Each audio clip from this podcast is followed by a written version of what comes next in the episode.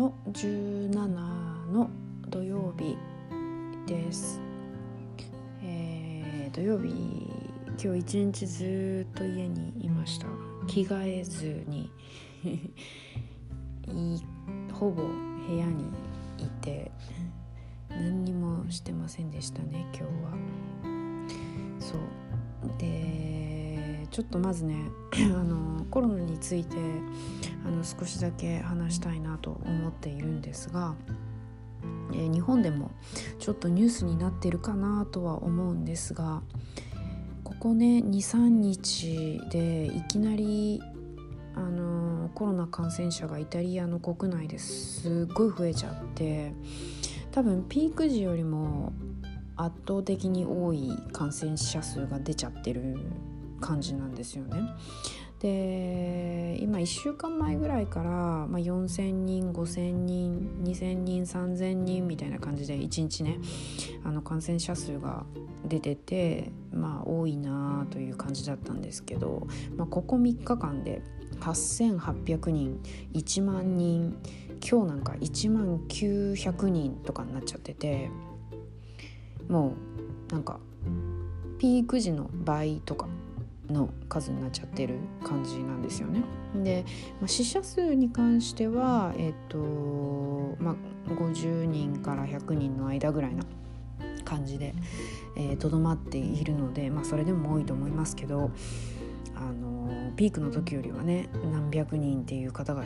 亡くなられているわけではないんですが、まあ、これだけあの感染者数が増えちゃうとねあの酸素マスクの問題がまた出てきてあのヨーロッパ酸素マスク足りない問題みたいなのがあるんですけどあのそれに陥りそうな予感がしますね。うん、だからまた、まあ、ロックダウンはないかなとは思うんですけどあの週をまたげないっていうねあのその週の移動を禁止するっていう法令がすぐにでも出そうだなという感じがしています。経済状況的にねロックダウンはもうできないんじゃないかなと思うけど、まあ、イタリアのね国の考え方がそのいや経済なんかよりも人の命っていう風に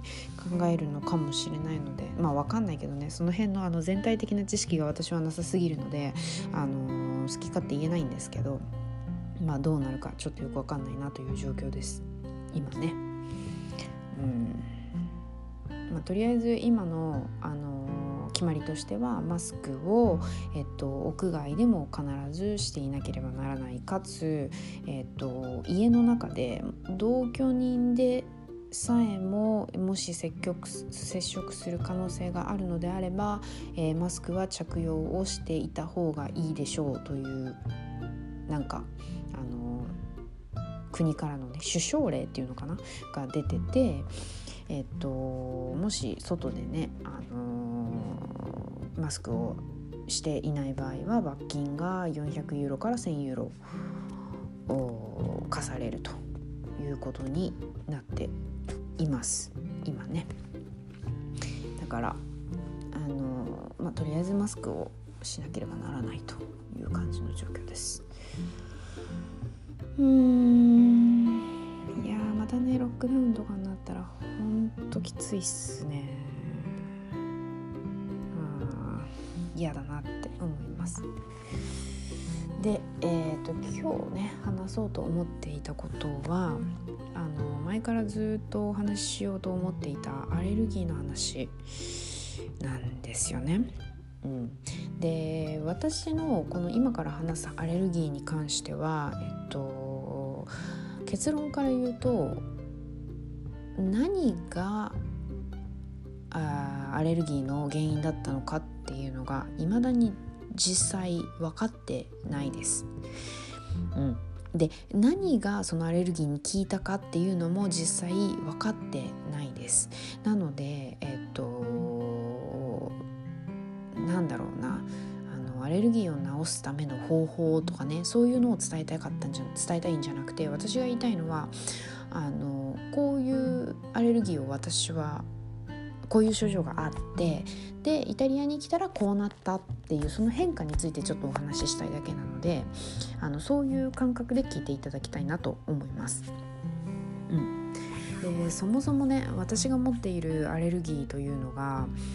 あの皮膚に出る湿疹みたいなようなものなんですけれどもあのそもそも何がどんなアレルギーなのかっていうのを正確の名前がわからないのであの症状しかお伝えできないんですけどあのとにかくねあの湿疹みたいのが体に体中にできて、まあ、もちろん顔にもねできてかゆいんですよすごくかゆい。あの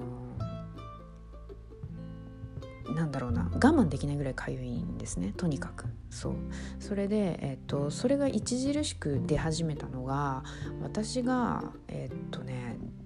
8歳ぐらいの時かな一番最初はね一番最初は8歳ぐらいの時に背中にこうある一点だけうん直径3センチぐらいの丸のなんか湿疹みたいのができたんですよ。背中にね。ですっごいそれが痒くてなんか何なのか分かんないからとりあえず皮膚科に行ったんですね。そうしたら「ああアトピーの一種ですね」って言われたんですよ。アトピー性皮膚炎、うん、ででも私はそこ以外にかゆいさを感じる部分がなかったんですよ。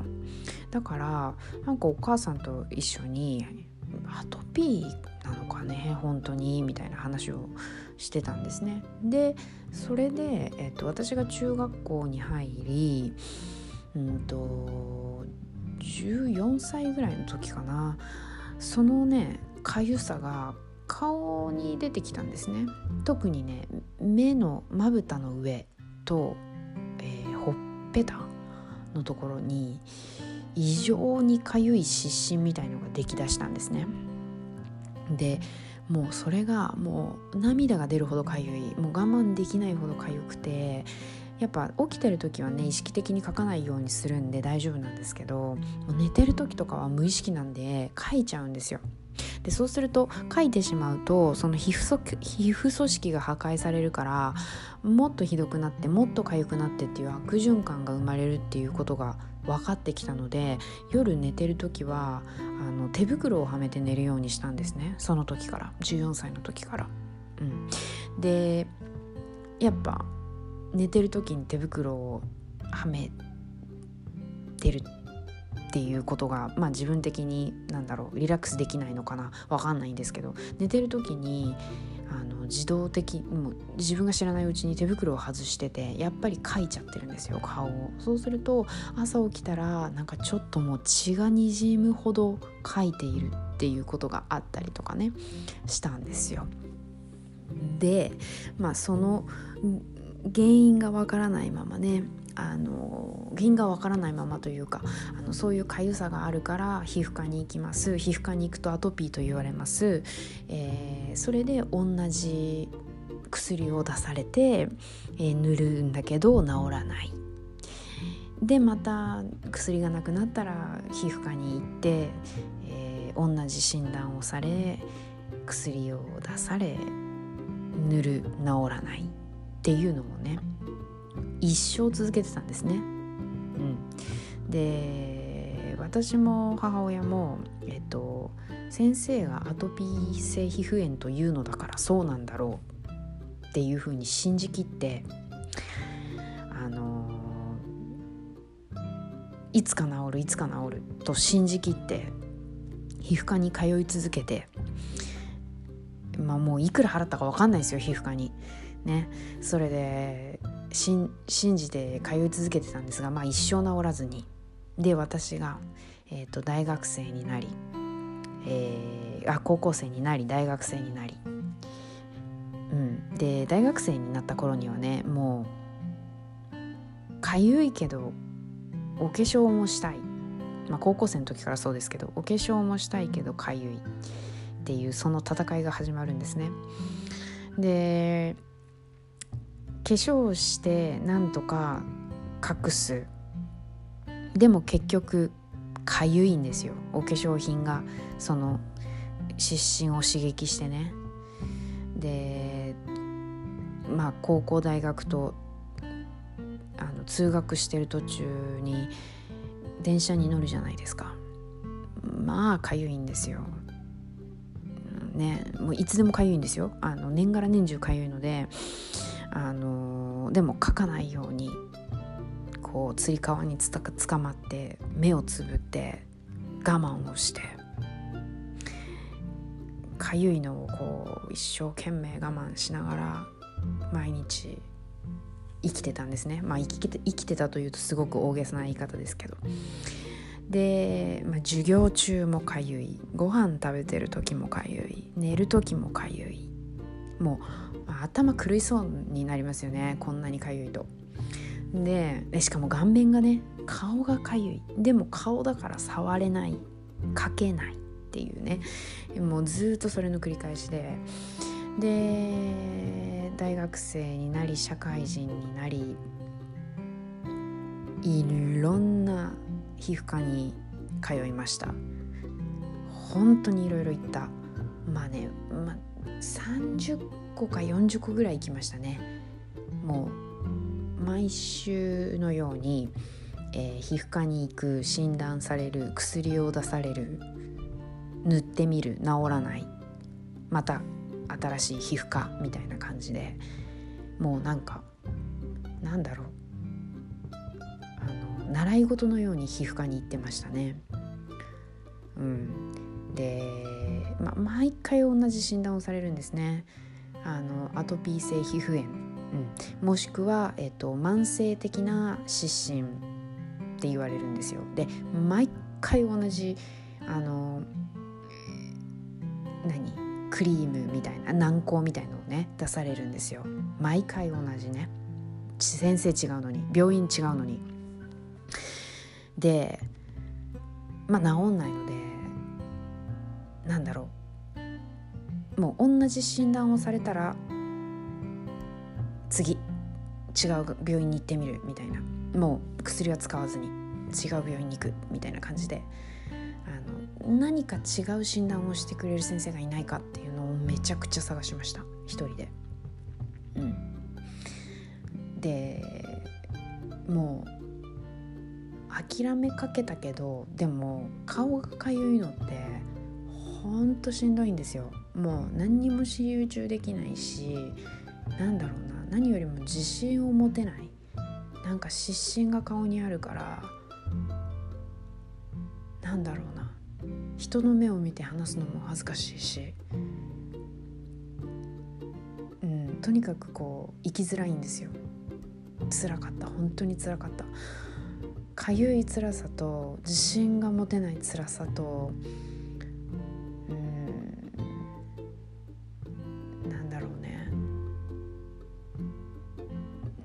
もっとおなんかもっと自由に 生きたいなんで私だけこんな辛い思いしなきゃいけないの？みたいな思いと、うん、本当にきつかったです。であまりにもね病院に行っても行っても行っても行っても治らないっていうのが続いたのでもう Google でググり倒したんですね。あの症状のワードを入れてみたりなんだろうな。あのその失神の様子をねすごくよく観察してあのそのワードを入れてみたりもうとにかくグーり倒したんですね。そしたらすごく似てる症状を持ってるモデルさんのブログにたどり着いたんですよ。うん、でその人の症状はもう完全に私の症状に似ていてでその子もあの皮膚科難民になっていて何十個も皮膚科に行ったけど全然治らないと。でもどうにもならないもんでで結果行ったその皮膚科に行ったら治りましたっていうふうに書いてあった皮膚科があの恵比寿にある皮膚科だったんですよ。でもう藁にもすがる思いで私はそのブログを発見した次の日に行きました。その恵比寿のね美容皮膚科に。美容皮膚科だったのかな？まあ普通の皮膚科と美容皮膚科両方やってる皮膚科さんだったんですけどねそしたらその先生は、まあ、いつもと違う診断をしてくださったんですね。あのとにかくアレルギー検査をしてみましょうと言ってくださってあのあらゆるアレルギーの検査ができるあの、まあ、血液検査をまずはさせてもらいました。で、まあ、3万4,000円ぐらいだったかな。あの一番あのいろんな種類のねアレルギー検査ができるあのいっぱい項目がある。アレルギー検査を、えー、やりましたで次の週になって、まあ、結果を聞きに行ったんですねそしたらえっ、と杉とかヒノキとか、まあ、花粉症のアレルギーはえもうほぼ100に近いあのレベルは5段階あったんですけど、まあ、ほぼ5に近い結果が出まして、まあ、私は花粉症なので、まあ、それは当たり前だなと思ったんですね。で、えっと、他のその魚介類とか、まあ、小麦粉卵牛乳関係、えー、あと甲殻類とかね、まあ、あの海に住んでる関係のものとかそういうものに関しては全然数値が通常だったんですよ。なのでえっとうんその結果から先生が判断したのはもう完全にその植物の、えっと、花粉とかから花粉とかが顔にこう乗っかることによって、えっと、かゆみを生じる、まあ、ハウスダストとかもそうなんですけどそういう外部からの刺激によって生じてるかゆみなんじゃないかっていう診断をしてくれたんですよ。うん、でもねなんか私は納得いかなかったししっくりこなかったんですね。でもまあその先生にとりあえず頼ってみようと思ってえっとその先生のところに大体2年ぐらい通いました。いろんなねあのビタミン注射とかなんだろう肌にいい何注射みたいなの注射じゃない点滴だ。点滴みたいなのとかビタミン点滴だね。とかをねあのまあ勧められましてなんかそういうのとかしたりね。あとあの肌の生成を促すあのサプリメント系なものとか飲んだり、うん、あとはなんだろう。いろいろ抗生物質的なものとかも飲んだりとかしてマジで薬漬けの毎日を送ってたんですね。だいたい2年ぐらい1年か2年、そうしたらえっ、ー、と社会人45年目の時にねなんかいきなり肌質が変わったんですよ。っていうのもその今まで湿疹だった部分がなんかこう出来物みたいなもの変わってったんですね急に。で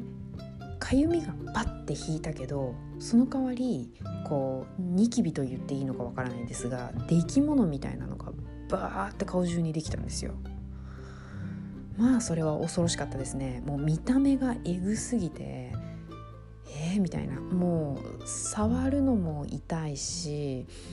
なんだろう触れないほどにもういっぱい出来物ができてもう怖くなっちゃってでそのピーリングを勧められたんですけど、まあ、ピーリングをすることによって良くなることもあるしひどくなることもありますって言われながらまあ一回やってみたらまあ良くも悪くもならなかったんですね。あのまあ、現状維持っていう感じでになってでのすっごいね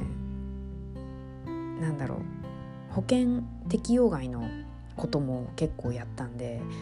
めちゃくちゃお金かかったんですね。その1年間はだいたいね皮膚科だけで30万ぐらい使いましたかね。うん。でいろんな化粧水とか肌にいいと思われる食べ物とか健康にいいと思われる食べ物とか本当にいろんなものをありとあらゆる手段であの得たね知識情報を全て信じて全てやってみるっていう感じでもう高いとか安いとか関係ないもう治ればいいみたいな感じで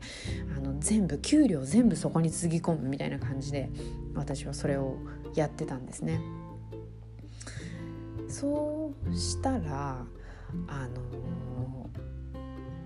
また肌質がちょっと変化してその出来物プラス失神みたいなダブルパンチみたいな感じになってきたんですね。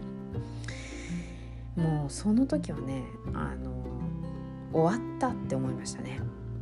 終わったって思った本当にかゆいし痛いし化粧できないしみたいな感じで、うん、本当につらかったですね。うん、でどんな化粧水使っても痛いししみるし良くならないし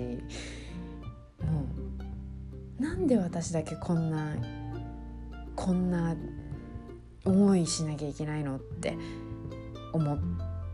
いながらでもそれでもしょうがない自分の肌だからって思って本当に我慢してかゆいし痛いしもうって思いながら毎日過ごしていたんですよ。でえーとまあ、そんな、ね、日々が何年か続きましてで私がイタリアに行こうって決めた時にあのもうその時はね皮膚科に頼りっきりの生活をしていたので毎日薬はバンバン飲んで皮膚科から出された薬を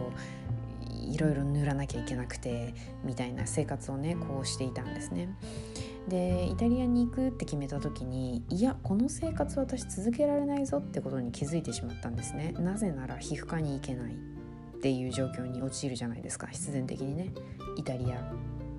に行くとなったらね。そうなったら私はこの薬を全てねイタリアで済む期間分持っていくわけにはいかないしまあがあの皮膚科の先生にもねあの相談したんですけど処方できる量には限度があると、まあ、それは当たり前ですよね。なのでこうあもう薬に頼るのが不可能になるんだ現実的にってその時気づいたんですよ。うん、うんそっかって思った時にいやもうじゃあ全部やめちゃえばいいんじゃないの？と思って。全部とりあえずやめてみりゃいいんじゃないの？と思って。あのもう皮膚科行くのその瞬間にやめて。薬飲むのもやめて。薬眠るのもやめて。もう全部やめたんですよ。もうあの体に良さそうなものとか食べるのもやめたし、まあ、普通の食事に戻したってことですね。でサプリメントみたいなものも飲むのも一切やめてもう全部やめたんですよ。でただ化粧水だけはあのいいものを選んであの添加物とか入っていないものを選んで使っていました。うん、そうしたらこうだんだんねイタリアに出発する日に向けて肌がどんどんどんどん収まってきたんですよ。うん、でその時同時に私がやっていたことはなんか私はイカとかタコとか魚とか海に住んでるものを食べた次の日とか食べた1時間後とかに顔が痒くなる気がしていたんですね。もう自分はもう感覚ですもう完全に自分の感覚なんですけどなんか顔痒くなるなって思っててちょっとやめてみようと思って、まあ、気づくの遅すぎるんですけどその海に住んでいるものを食べるのやめようってその時に同時に思ってそれもやめたんですよ。うん、そうしたらあのイタリア出発の日に向けてどんどんどんどんどんどん失神も出来物も収まってきてすっごい何もなんだろうかゆみがまず収まったんですよ。で出来物だけがまだこうなんだろうポツポツっと残っている状態まで、あのー、行ったんですよねその出発の日には。うん、でもまだちょっとこうたまに痒くなっちゃうなとかあのニキビ的なものがまでちょっと色いっぱい残ってるなっていう感じで、えーと、イタリアに、えー、来ました。そう。それでイタリアの生活をずっと続けているともうなんかこういつの間にかね知らないうちに肌がどんどんどんどん良くなってってどんどんどんどんニキビみたいな出来物も消えていってもう知らないうちに痒さなんてもうどっかに行っちゃってすっごい普通の肌になったんですよ。もうね多分これは水とかあと食べ物なのかなってすっごい感じました。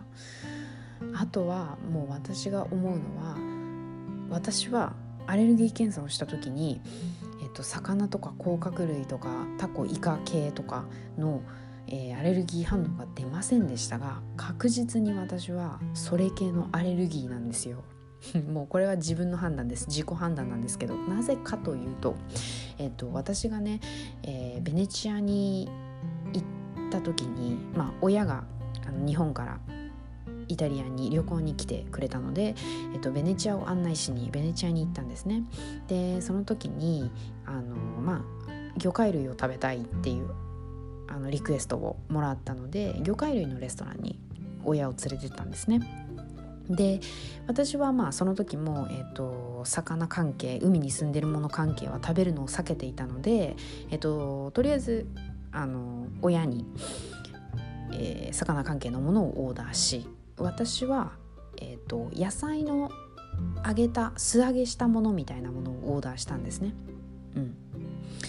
そして、えー、一緒にご飯を食べましてでホテルに戻る時になんか皮膚に違和感を感じたんですよ。なんかかゆいっていうかなんかヒリヒリするっていうかなんか変だなって思って腕をまあその時冬だったんですけどその袖をこうめくり上げてみたらもう湿疹だらけになっててもう真っ赤っか真っ赤っかのもうなんだろうブツブツだらけみたいな感じになっちゃっててもう親もドン引きですよね「え？みたいな「何それ?」みたいな。今まで何にもなかったのにそのレストランに行って帰りに自分の肌見たら真っ赤みたいな状態になってたんですね。でも、まあ、病院にもまあ行けないのでとりあえず冷やそうっていう話になってそのホテルにバスタブがちょうどあったんですよ。ほんとそれは良かった。冬だったけど水張ってその中にあのとにかく冷やそうと思って水に浸かりました私は。でもう寒いけど我慢して水に浸かりそのもう真っ赤にほてっちゃったその湿疹を抑えてとりあえず一日もう我慢してかゆさ我慢してかかないようにしてっつって寝ましたその日。で朝になったらちょっとだけ落ち着いていて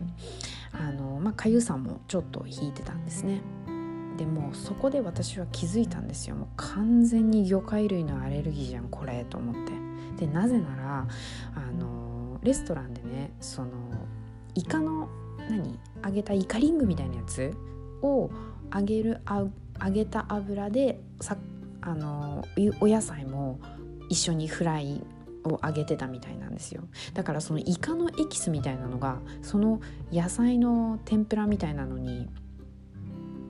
入っちゃっててそれを私は摂取した結果そうなったんですね。うん、だからもう完全にそうじゃんって私はもう気づいてしまってそこからもう完全にイカとかタコとか魚とかもう海に住んでるもの全て全部食べるのやめました。うん、もうそうしたらもう本当にあの14歳の頃の私からしたら夢のようなあの肌に何のトラブルもないっていう状況に今は持ってこれましてなんだろう痒くもないし顔に何もできないっていうなんだろう一番いいコンディションのになってるんですね。自分的には。今ね。肌が。だから本当に私のこの経験から思ったことは確かにアレルギー検査とかねその皮膚科の先生が言ってることっていうのは正しいことはもちろんありますしあの医学的な検査であるし、えっと、そのような知識を持ってらっしゃる方々のアドバイスなのであの必ずしも当たっている可能性が高い。それは確実です。なのでそれに従って動くこともいいかもしれないけどでも私の場合はそうじゃなかった。アレルギー反応が検査で出なかったしどのお医者さんに30個40個行ったお医者さん全員の先生が私の症状を言い当てることができなかった。そして治してもらえなかった、うん、で結果自力で自分の感覚を信じてやった結果自分で治した。みたいなところがあったんですね。うん、なのであのこう病名がわからない症状特にね皮膚に出る何か湿疹的なものに関しては本当に悩んでる方多いと思うんですよ。うん、で何をやっても治らないとか何を飲んでも治らない何を塗っても治らない何をしてももうどうにもならないって思ってる人すっごいいっぱいいると思うんですよ。で私もそれで悩んだし結局何年間ですかね10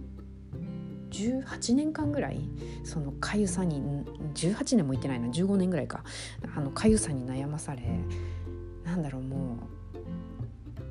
うどうしたらいいの？みたいなもうただ泣くしかないみたいな状況がずっと続いていたもんで、あの肌に悩みを持っている方の気持ちがもうくそほどわかるんですね死ぬほどわかるんですよ。もうほんとね辛いですよね。あのなんだろうもう表面に出てるものだからさ特に顔にあの湿疹とかそういうニキビとかできちゃってる人は本当に辛いと思う。のなんか隠しようがないんだもんだって。ね。いつも鏡を見るとさそこに湿疹があってさ、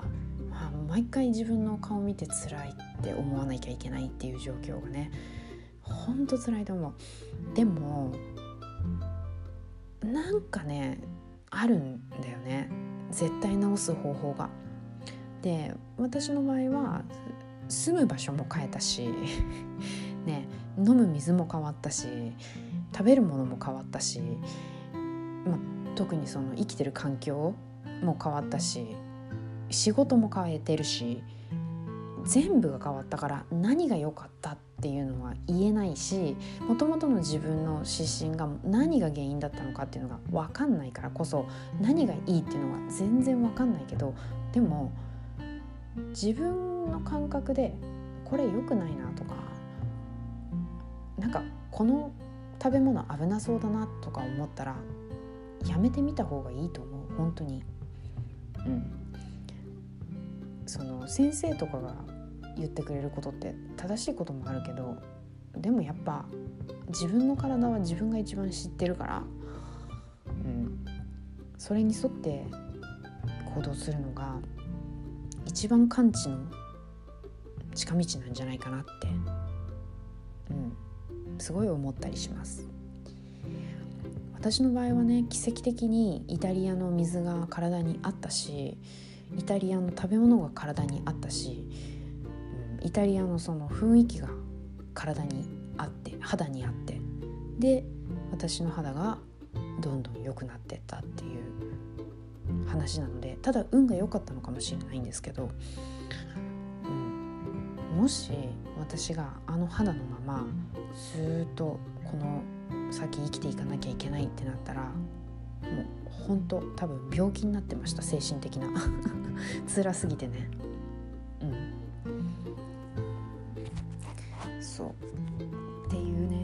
ギーの話をずっとずっとしたかったんですけどあのー、してなかったんですね。そう。うん。あのね肌の悩みは本当につらい、うん、もうねこれは多分遺伝的なものがあったりとかうんいろいろあると思うんですけどきっと治るから本当に諦めないでほしいしあとはねあんまりね皮膚科のね薬とかあと飲み薬とかに頼らない方がいい気がしますね。うんまあ私の経験上なんですけどね私はその薬とか塗り薬とか全部やめたのがきっかけでいい方向に向かってったっていう感じなので人にもよると思いますけどね。であと原因が分かっている人はその原因を必ず潰していくっていうことから始めた方がもちろんいいと思いますし、うん、でも、まあ、皮膚の、ね、疾患は原因がね特定できないものって多分多いと思うんですよね。うん、そう。肌にね一回も悩みを持ったことがない方はまあいかに幸せかっていうことをね、あのご自身で理解してほしいなと私は心から思います本当に。うん、特にね、まあ、男性もですけど女性はねお化粧もしたいしあの綺麗でいたいしねあの肌しかも特に顔ねは人に見られるからめちゃくちゃ気になっちゃうしね。う本当に辛いんですよね。うん、でもねあの治るんでいつか。本当に。だから、うん、自分の体をよく観察してどうするのが一番いいんだろうかっていうのは自分でよく判断して、うん、いろんなものを試していってもらいたいなと。試すっていうかなんだろうなまあ、いろんなものを抜きながらねいろんなものを試しながら合うものだけを使っていくっていうのをねしていってほしいなと思います。本当に。で今だから話せる話ですね。本当に。今自分の肌に何の問題もなくなったからこそこうやって話せるけど